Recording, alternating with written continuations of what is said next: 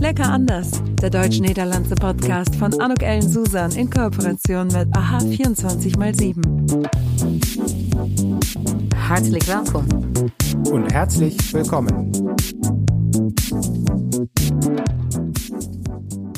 Dan uh, een herzliches welkom en hartelijk welkom bij deze Podcast-Episode von Lecker Anders. Und ich bin total aufgeregt und ich freue mich. Heute darf ich mit Dr. Vincent Peinenburg uh, im Gespräch sein.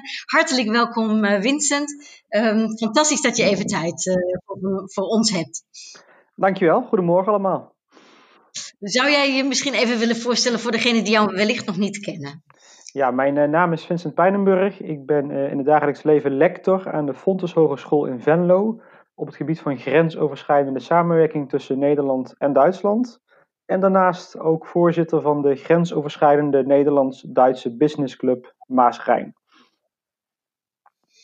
Fantastisch, wat, wat, uh, wat leuk. En ik denk zoveel gespreksonderwerpen om over in te gaan. Maar misschien om te beginnen even, want dat vind ik wel spannend.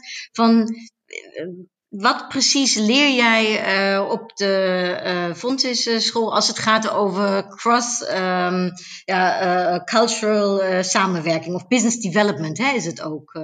Klopt, ja. We, jij... we, richten ons met name op, de, op het bedrijfsleven. Als International Business School, het instituut waarbinnen ik werkzaam ben voor de Fontis Hogeschool.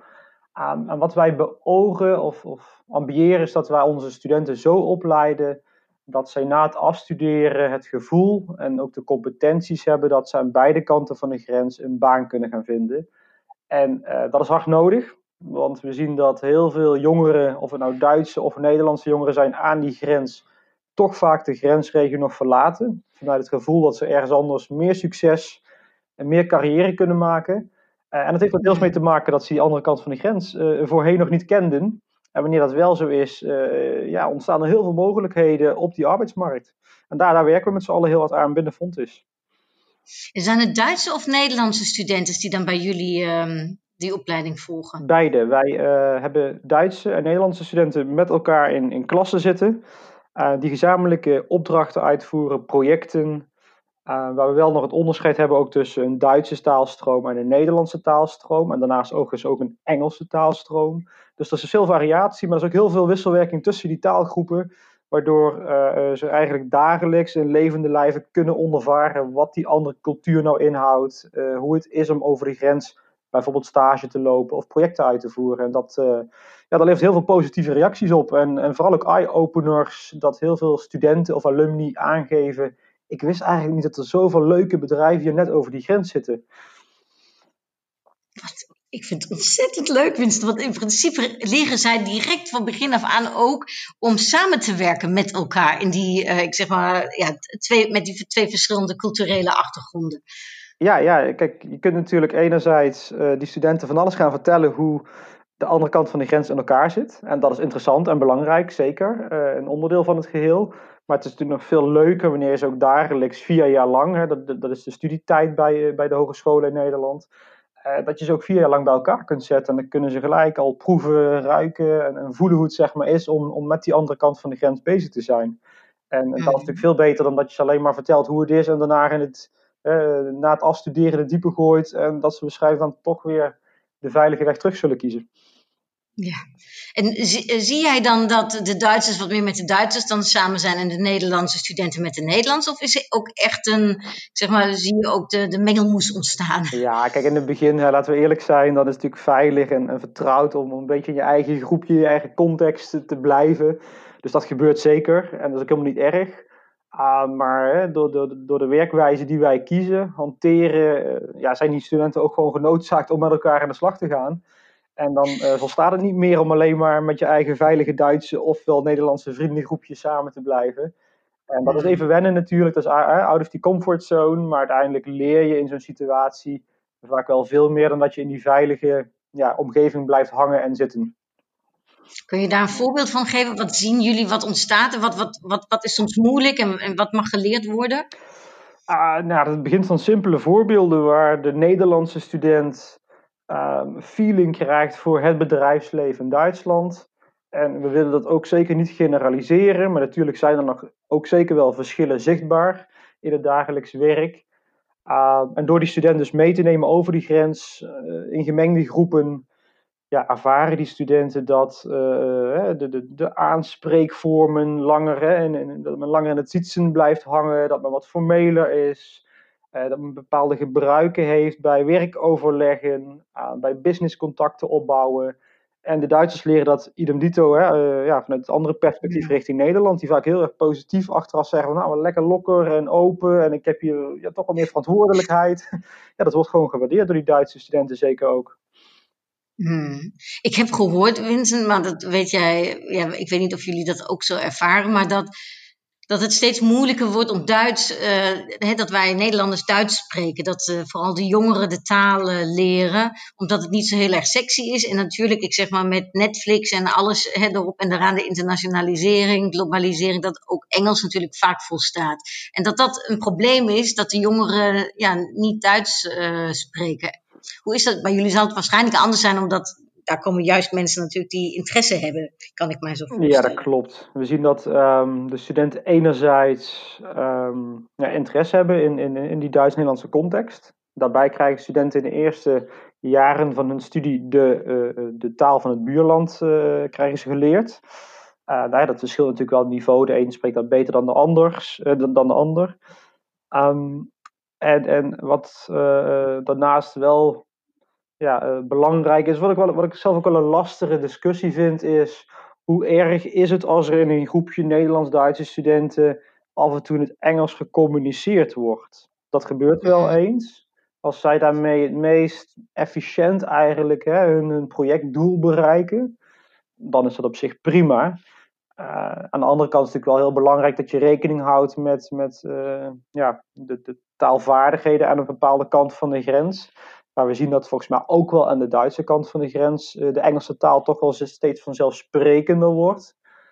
Um, Ook binnen het onderwijs overigens. En dat, heeft natuurlijk ook, ja, dat, dat hangt natuurlijk zeer sterk samen. Waar het onderwijs verengelst, uh, zal het bedrijfsleven daar later ook wel in meegaan. Met allemaal die jongeren die nu de Engelse taal geleerd krijgen. Uh, dus ja, dat is een lastige, lastige spanningsboog. Ik denk dat we in een transitiefase zitten waar het aan de ene kant nog heel erg uh, ja, veilig bij die buurtaal in de buurt blijven is. En aan de andere kant ja, met z'n allen willen en kunnen overstappen naar, naar die Engelse communicatie. Dus, dus het, bij ons is het een hele natuurlijke mix waarop dat uh, ontstaat. Dat, uh, dat, dat gaat eigenlijk heel, heel erg vanzelf tussen die studenten. Und Vincent, mein Podcast ist ja zweisprachig. Ne? Sprichst du auch Deutsch? Ja, klar. Ja. Ich, ich spreche ungefähr jeden Tag Deutsch, also mit Kollegen, mit Studenten, äh, mit, mit Unternehmen. Also ist für uns eigentlich ja, ganz selbstständig, äh, äh, ja, sagen wir das, äh, ja, logisch, dass wir so in beide Sprachen miteinander kommunizieren können. Ich finde das ja so sympathisch, dein, äh, dein Deutsch, auch das, mit dem niederländischen Akzent. Das kommt so ungefähr bei in jeder Podcast-Episode zurück, dass ich immer so ganz begeistert bin. ja. Weil das wird als sympathisch erfahren, nicht wahr? Ja, und in eine andere Richtung herum ist es auch so, dass äh, wenn meine deutsche Kollegen, die wir auch sehr viel in Venlo haben, wenn die Niederländisch äh, versuchen zu reden, dass wir das auch sehr sympathisch finden und sehr, sehr schätzen, dass sie das überhaupt äh, versuchen. Also das, äh, und dann ist es auch okay, meiner Sicht, wenn, wenn man kleine Fehler macht und, und so weiter. Das, ja, das Wichtigste ist, dass wir zeigen aneinander, dass wir bereit sind, um einanders Sprache kennenzulernen. Mm. Ja, ik heb dat ook als ik een eh, woord niet weet in het Nederlands oder wenn ich Deutsch rede, auf ein Wort nicht komme, dann sage ich das einfach in der anderen Sprache. Und es ist oft so, dat het dan ook gewoon begrepen wordt. Dus dat het helemaal niet ja, uh, ingewikkeld of zo is. En dan, dat maakt het makkelijk, omdat de ander begrip voor je toont, hè, dat je het toch op zijn minst probeert. En dat is ook volgens mij het mooie van de grensregio. Hè? Daar is juist zo'n begrip en acceptatie voor het feit dat we het proberen, dat we het doen. En dat, ehm, ja, dat, dat, dat, is volgens mij anders dan dat je je wat verder van de grens afbeweegt. Hè? Dan is die, die focus op die grens, op dat buurland toch een stuk minder. Dus dat, ja, dat is ook, ook, ook alweer de charme zeg maar, van de grensregio. Ben jij altijd, Vincent, uh, ben jij geboren en opgegroeid in de grensregio? Dus ben je een echte uh, grensregionaar? ja, ik, ik ben geboren in Venlo, maar ook echt letterlijk uh, heel erg dicht bij die grens. En misschien ook wel leuk om te vertellen is dat wij vanuit van, van jongs af aan met, met mijn ouders, met mijn zusje, uh, ja, regelmatig uh, het buurland opzochten met uitstapjes. We gingen daar op zaterdagmorgen, liepen wij naar de grens toe. Dat was ongeveer ja, 100, 200 meter van, van het huis waar wij woonden. En dan gingen wij dan verse broodjes halen. En dat zat echt zo'n zo'n supermarktje. Dat puur gericht was op eigenlijk de buitenlandse consument. Dat lag net aan de Nederlandse kant van de grens. Um, en dan kwamen, ja, zeg voor 95% alleen maar Duitse gasten. En um, ja, daar, daar, daar, liepen wij iedere zaterdagochtend heen voor verse broodjes. Gingen in Duitsland fietsen. Zelf altijd ook graag onderweg geweest. En, en juist dat verschil volgens mij ook in, in landschap. In, in, je ziet het toch wel direct als je die grens overgaat dat je in het buurland bent. En voor mij heeft het altijd iets, iets bijzonders. Waar, zie je het aan? Waar zie je dat aan, Vincent? Nou ja, ik denk aan de architectuur van hè, de, de huizen, de stedenbouw, maar ook de, de, de straatnaamborden, andere verkeersborden verschillen in snelheden die je mag rijden. Dus ja, je ervaart dat uh, direct en dat is helemaal niet erg volgens mij, want dat is ook juist alweer een kracht van dat grensgebied wat, wat aantrekt. Wanneer ik een uitstap maak in Duitsland, voelt dat altijd iets meer als, als vakantie of als, als een echte uitstap dan dat ik in, in eigen land blijf. Mm. En uh, ja, dat is volgens mij ook de kracht die we in een grensregio moeten benutten, dat je het beste van twee werelden kunt hebben. Hmm. Ben jij dan ook Duitsstalig opgegroeid op school eigenlijk? Of uh, was dat dan meer in je privé-omgeving? Uh, ja, nou, dat laatste inderdaad. Bij ons op de basisschool, wat overigens nog steeds nauwelijks gebeurt hoor, daar was uh, geen aandacht voor de Duitse taal of voor het buurland. Uh, dat ontstond pas op de middelbare school, zoals er in Nederland in die tijd in ieder geval nog verplicht was om, uh, om Duits te volgen.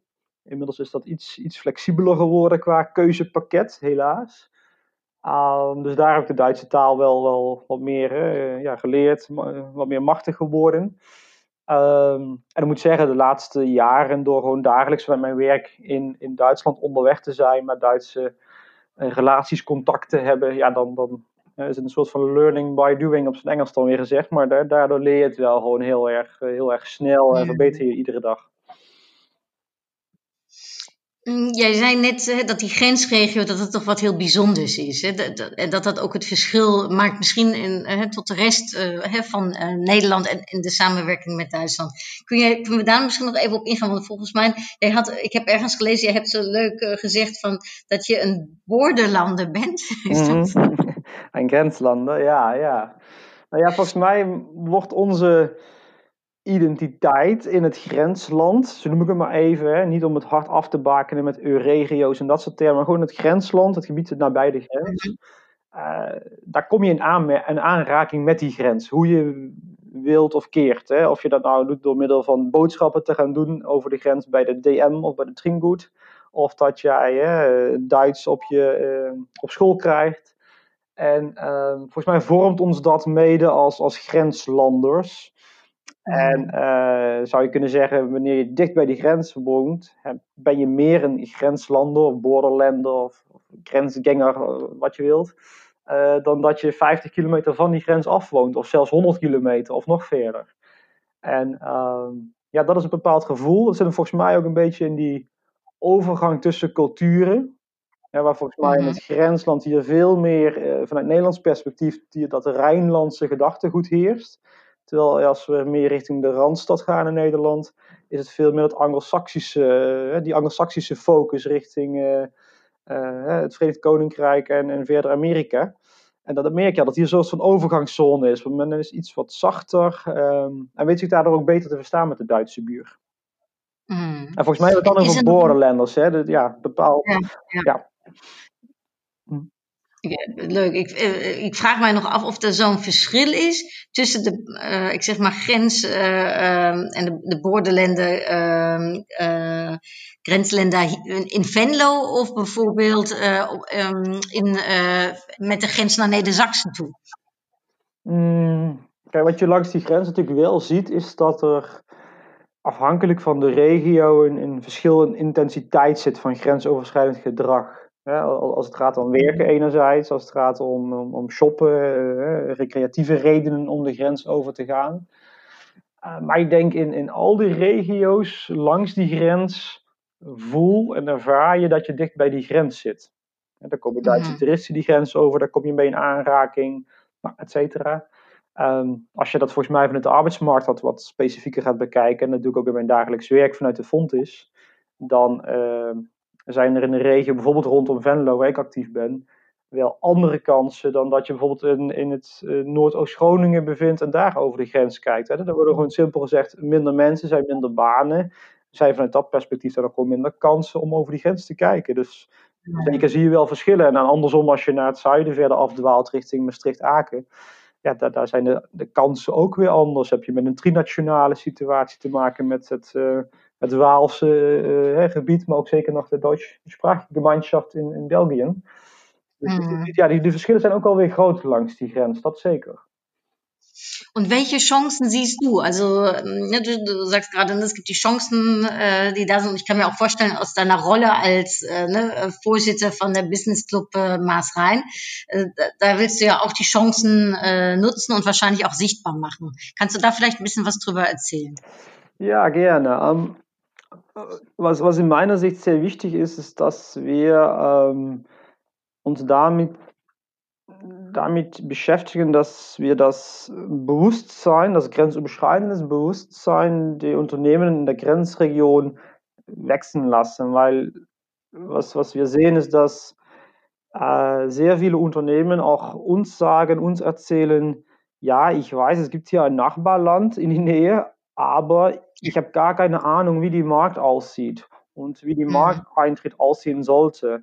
Also da, da gibt es eine, ja, einen Bedarf, wo wir zum Beispiel als Business Club, aber auch als ähm, Fontes Hochschule eine, eine wichtige Rolle spielen können. Ne? Wir, wir können da Forschung durchführen für einen Markteintritt, wir können da ein, ein ja, äh, Plan erstellen, wie sie am besten die deutsche oder den niederländische Markt äh, ja, betreten können.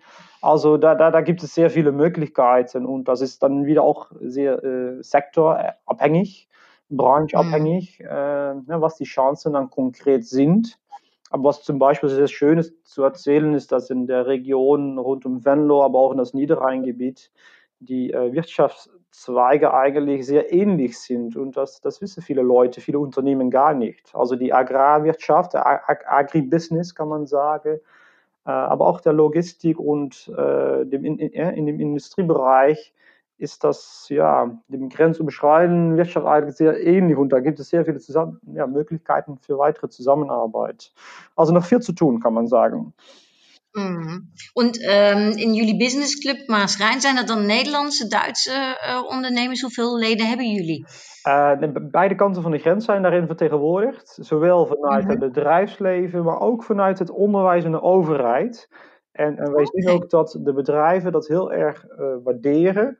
Want ga je bijvoorbeeld als Nederlands bedrijf die grens over, dan is het best wel interessant om met een Wirtschaftsförderungsgesellschaft in contact te komen. Uh, mm. Of met een, een industrie- en handelskammer, of met het generaal consulaat in Düsseldorf. Um, dus zo, zo, is het echt een, een triple helix network, zoals dat zo mooi heet, van beide kanten van de grens.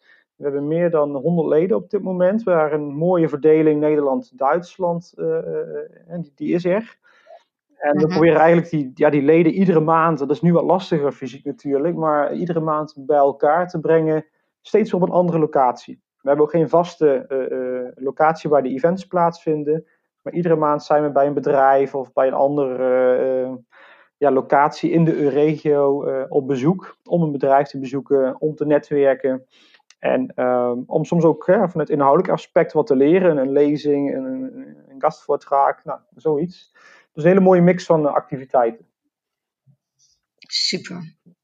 Mm, dus uh, bij deze misschien ook een oproep dus aan iedereen die dit hoort. Uh, want ik kan mij voorstellen dat jullie, uh, dat jullie graag nog de een of ander wellicht erbij nemen. Dus word lid van Business Club Maasrijn. Is dat correct, Vincent? Ja, nee zeker. Iedereen is van harte welkom. Ook om gewoon eens vrijblijvend een kijkje in de keuken te nemen zonder enige verplichtingen.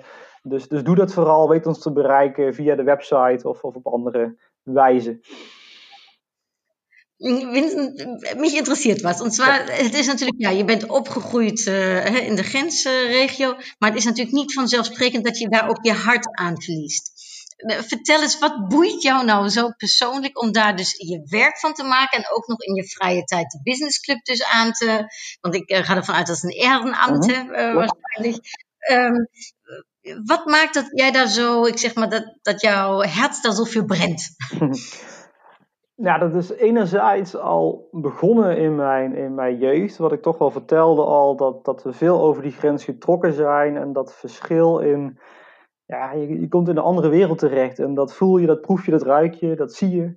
En dat heeft me altijd wel uh, getriggerd. Nou, ik heb daar ook bewuste keuze gemaakt om, uh, om, om na mijn studie verder te gaan promoveren op dit thema Nederland-Duitsland qua samenwerking. En ja, door, door mij daar vier, vijf jaar in te kunnen specialiseren verder, um, ja, wordt het ook een beetje je kindje, zeg maar. Je, je, je, ja, je, je, je verdiept je daarin, je bouwt daar kennis op, je komt met heel veel uh, interessante contacten in, in contact, met heel veel uh, mensen die in dat uh, netwerk actief zijn. En, um, ja, en, en daardoor ben ik ook echt die kansen gaan inzien die het grensland biedt. En tegelijkertijd ook wel de, ja, de realiteit voor ogen zien. Dat er gewoon nog heel veel kan gebeuren om dat Europese gedachtegoed in zo'n grensregio verder te versterken. Dat dat nog wel, hè, dat er nog veel, veel, veel werk uh, te doen staat. Um, ja, dus daar, daar, dat, dat heeft, mij, heeft ertoe geleid dat ik in, uh, graag in, in, de grensregio ben blijven wonen en uh, ben blijven werken. En als je nou zo, ik zeg maar, 1, 2, 3 wensen zou hebben, als je zegt van het versterken in de grensregio, wat, waar zou de aandacht naartoe moeten gaan? Uh, of wat zou er gerealiseerd uh, moeten worden, dat het ja, nog beter wordt? Wat volgens mij heel belangrijk is, is dat er in het onderwijs, eigenlijk op alle onderwijsniveaus, aandacht is voor um, ja, de grensoverschrijdende samenwerking en dan bedoel ik niet zozeer inhoudelijk dat er over dat thema verteld moet worden, maar dat je kinderen, jongeren, scholieren, studenten um, ja, bijna zonder het te benoemen in aanraking laat komen met dat buurland. Ja, je moet ze niet mm. vertellen, hé, hey, je moet eens over de grens gaan kijken. Nee, je moet gewoon ervoor zorgen dat in dat onderwijs dat thema zo is ingebed dat die jonge persoon vanzelfsprekend met dat buurland in contact gaat komen. Of dat nou een uitwisseling is of een uitstapje op de basisschool, heel hè, spielende wijs. Of dat dat echt hè, tot op HBO eh, of uh, universiteitsniveau allerlei onderzoeks- en, en stageprojecten gaat. Ja, daar kun je natuurlijk allerlei gradaties in hebben. Maar wat erbij belangrijk is, is dat het over de hele onderwijsketen gebeurt. En wat wij daar nu nog zien, is dat uh, bijvoorbeeld jongeren bij ons binnenkomen bij Fontis. Zij zijn ongeveer 20 jaar. Maar als ze in de eerste 20 jaar helemaal niets met dat buurland te maken hebben gekregen, dan is het heel erg moeilijk om in een aantal jaren die inanslag te maken. Het zou natuurlijk veel mooier zijn dat je iemand binnenkrijgt die al ja, in die jaren eraan voorafgaand op allerlei manieren wat met dat buurland heeft gedaan. En dan bouw je daar ook veel logischer wijze op voort. Tot iemand die hopelijk vanuit grensperspectief belang in die grensregio blijft wonen en werken. Dus dadelijk volgens mij een hele grote uitdaging binnen het onderwijs. En dat draagt dan indirect ook bij aan het uh, bedrijfsleven. En het bedrijfsleven heeft behoefte aan die internationaal geschoolde young professionals. Um, en als wij vanuit onderwijs die uh, professionals kunnen leveren, dan kunnen die bedrijven ook weer beter functioneren. Ook in het grensgebied waar heel veel natuurlijk met het buurland gedaan wordt. Dus het is volgens mij een win-win situatie als, als daar echt in, het, uh, in, in de regionale aandacht van het onderwijs wordt geïnvesteerd. En um, ben jij ook met onderwijs in Duitsland daarover in contact, dus aan de Duitse kant van de grens? Zeker, we hebben een aantal uh, hele mooie projecten lopen, waaronder een uh, samenwerkingsproject met die Hochschule Niederrhein, uh, gevestigd in zowel München-Gladbach als Krefeld. En daar werken we nu vanuit de Fontes Venlo echt aan een gezamenlijk ja, onderwijs- en onderzoeksaanbod. Activiteiten, lesprogramma's. er wordt gebouwd aan een double degree uh, zo is er een heel pakket van samenwerkingsmogelijkheden. Dat doen we samen met de drie uh, steden, slash gemeenten en wirtschaftsförderungsgesellschaften van die drie steden. En op die manier weten we ook echt het bedrijfsleven daarbij te betrekken. En, en ja, is echt een austausch tussen die twee hogescholen. Dus dat is wel heel erg mooi om te zien. Hè? Dat we niet vanuit een bepaalde concurrentiegedachte met die rug naar de grens toe zitten.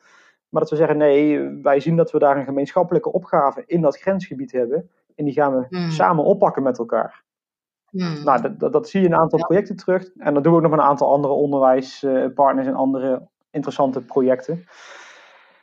Dus, dus veel samenwerking met, met het onderwijs, eh, op, ook op verschillende onderwijsniveaus aan de andere kant van de grens. Ik ben, uh, toen ik in Nederland uh, studeerde, um, dat is natuurlijk een tijdje geleden, um, daar waren, en ik werd een beetje als Duitse beschouwd, omdat ik hier in uh, Duitsland mijn abitur gemacht heb. Mm -hmm. En toen werd ik ingelood in Breda aan de destijds nog Nationale Hogeschool voor Toerisme en Verkeer, nu Breda University. En daar waren we met z'n tweeën die Duitse achtergronden hadden, zeg ik dan maar even zo. Uh, inmiddels is dat totaal veranderd.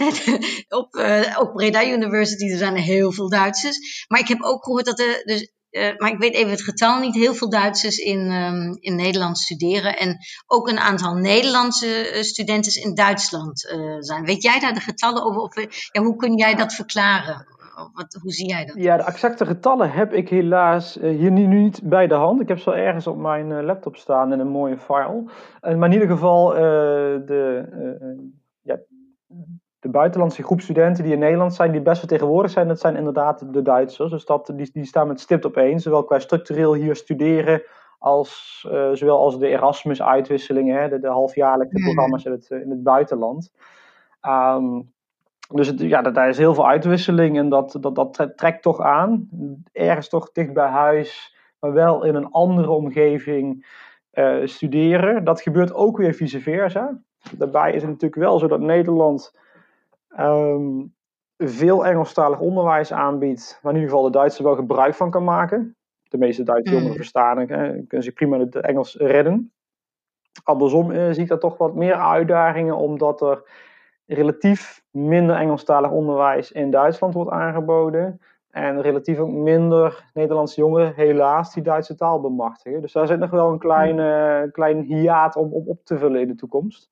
Maar dat is een hele stevige wisselwerking. Dat, dat is heel erg mooi om te zien. Eh, als, als buurlanden die hè, qua handelsnaties, handelslanden ook zeer sterk met elkaar eh, verstrengeld zijn. Hmm. Ja, dat, uh, dat zie ik inderdaad ook. En ik denk dat dat, um, dat, dat tot nog meer begrip voor elkaars culturen uh, gaat, gaat zorgen. En ons ook gaat helpen om die aandacht juist hè, op de uitwisseling tussen onze twee landen gaat, gaat ja, benadrukken. Ik, uh, ik zou, want ja, jij spreekt heel expliciet hè, over het uh, zijn. Misschien als we uh, als afsluit ook nog een keertje extra, als jij nog een oproep zou kunnen doen van jongens, kom naar de grensregio. Wat, wat zou jij zeggen, wat, ja, wat is anders dan, of wat is zo bijzonder attractief om die grensregio, om daar vooral te gaan werken of te studeren? Het allerbelangrijkste is dat wanneer je bereid bent en open staat om beide kanten van de grens te leren kennen, dat jij op de arbeidsmarkt uh, een echt, echt een streepje voor gaat hebben. Dus echt een USP hebt, die veel in het binnenland opgeleide studenten niet hebben. Uh, waardoor je ook echt wel op die Europese arbeidsmarkt, waar het toch veel meer naartoe gaat in de toekomst, veel meer uh, over de grens werken. Daar kun jij veel beter terecht wanneer je beide kanten hebt leren kennen. En dat kun je relatief in een veilige omgeving, dicht bij huis. En dat uh, brengt jou ook bij bedrijven waarmee je anders nooit in contact zou komen. Dat, hè, dat, dat zijn de bedrijven hier net, net over de grens, aan beide kanten van de grens. Um, en daarmee draag je ook echt een, een, steentje bij aan de ontwikkeling van zo'n, van zo'n grensregio, waar de uitdagingen echt wel liggen om jongeren vast te houden qua hè, bevolkingsontwikkeling. En er wordt vaak gesproken over de bekende brain drain, het wegtrekken van jongeren, de ontgroening op zijn Nederlands. Hmm. Maar daarnaast ook dat aspect, het is hier heel prettig wonen en leven. De huizen zijn goedkoper, het leven is goedkoper.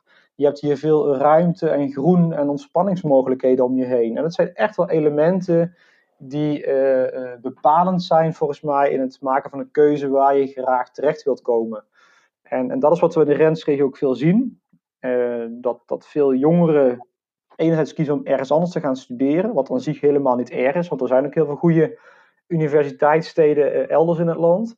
Maar dat ze wanneer ze een gezin gaan stichten, weer terugkomen naar die grensregio, bij de familie in de buurt, uh, zeg maar, terug naar, naar, naar die heimaat. En dat, uh, ja, dat heeft toch, die factoren die, die ik zojuist noemde, dragen daar toch zeker wel, uh, wel aan bij. Dus kom, kom vooral deze kant op. Heel mooi. Vincent, voordat uh, ik sluit altijd af. Ik weet niet of je uh, die andere podcast wel eens al gehoord hebt, maar ik sluit altijd met een kleine quiz af. Uh, maar voordat ik dat doe, heb ik jou nou nog iets niet gevraagd waarvan je zegt: Oh, dat wil je toch nog wel even graag kwijt. Poeh, nee, we hebben veel hele mooie, leuke, interessante dingen besproken volgens mij. En um, ik zou vooral zeggen aan de mensen, wanneer er nog aspecten zijn die ze graag willen weten, neem vooral contact op, dat kan, daar sta ik voor open. En ja, dan ben ik heel benieuwd naar de, naar de resterende quizvragen, Anouk. Vincent, ik zal jouw gegevens uh, en ook jouw contacten zal ik in de show notes uh, plaatsen. En ook even nog uh, hoeveel Duitsers en Nederlanders in het andere land um, studeren, dat we dat nog kunnen naleveren, die informatie, voor degene die dat boeit. Um, en inderdaad, dan begin ik nu met mijn kleine quiz aan het einde. Vincent, vertel mij, is het de fiets of is het de auto? het is nu nog de auto. Het zou misschien in de toekomst wat meer de fiets mogen zijn. Maar dan bekijk ik hem vanuit grensoverschrijdend mobiliteitsperspectief. Heel goed, heel goed. Is het de pannenkoek of is het de kies? Ja, dan ga ik toch voor de, voor de eigen pannenkoek. Zeker. en de stroopwafel uh, of uh, de balzenkiks? Uh, nou, dan ga ik voor de laatste, voor de Duitse ja, de balzenkiks. Ja, lekker. ja. En dan sluit ik uh, met twee vragen af. Ik weet niet of jij een, een uh, bierdrinker bent, maar toch is het Heineken of een uh, Duits bier. Oh, die keuze is heel makkelijk gemaakt. Dat is een Duits bier dan. En dat kan variëren van Erdinger tot Bietburger tot Warsteiner. Maar over het algemeen is een menig Duits biertje beter dan, dan Heineken. en ehm, dan komt die voetbalvraag natuurlijk, Vincent. Een Duits elftal of een Nederlands elftal? Um, ja, als we kijken naar het aantal titels, dan, uh, dan kan ik niets anders zeggen dat uh, Duitsland op één staat. Maar uh, de, de, signalen zien er gunstig uit wat betreft het Nederlandse voetbal. In de hoop natuurlijk dat ze weer allemaal mogen gaan voetballen. En volgens mij is dat op dit moment de belangrijkste hoop en boodschap die we moeten uitdragen met elkaar.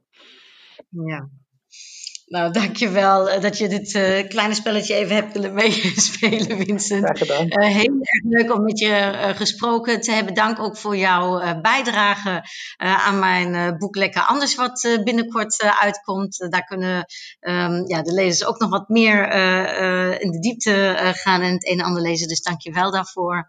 En tot hopelijk gauw een keertje. Ik zou het leuk vinden. Ik ben voorzitter van het Duits-Nederlands gezelschap in Keulen. En ik heb met een aantal andere voorzitters van Duits-Nederlandse businessclubs al een keertje gesproken. Ik vind, eigenlijk zouden we een keertje een soort uh, bijeenkomst uh, ook daar eens van alle Duits-Nederlandse businessclubs moeten organiseren. Wat denk je? Lijkt me een heel goed idee. Uh, ja, zeker. Ik ga daar een voorzet voor maken als je het goed vindt. Leuk. En wellicht dan de kans als de tijden weer zo zijn dat we elkaar face-to-face -face zien, zou ik heel erg leuk vinden. Zeker, heel bedankt voor het interview. Dann sage ich jetzt Tschüss allen, die uns zugehört haben. Vielen lieben Dank. Ich hoffe, dass jullie er uh, net zoveel plezier bij hadden als, uh, als wij.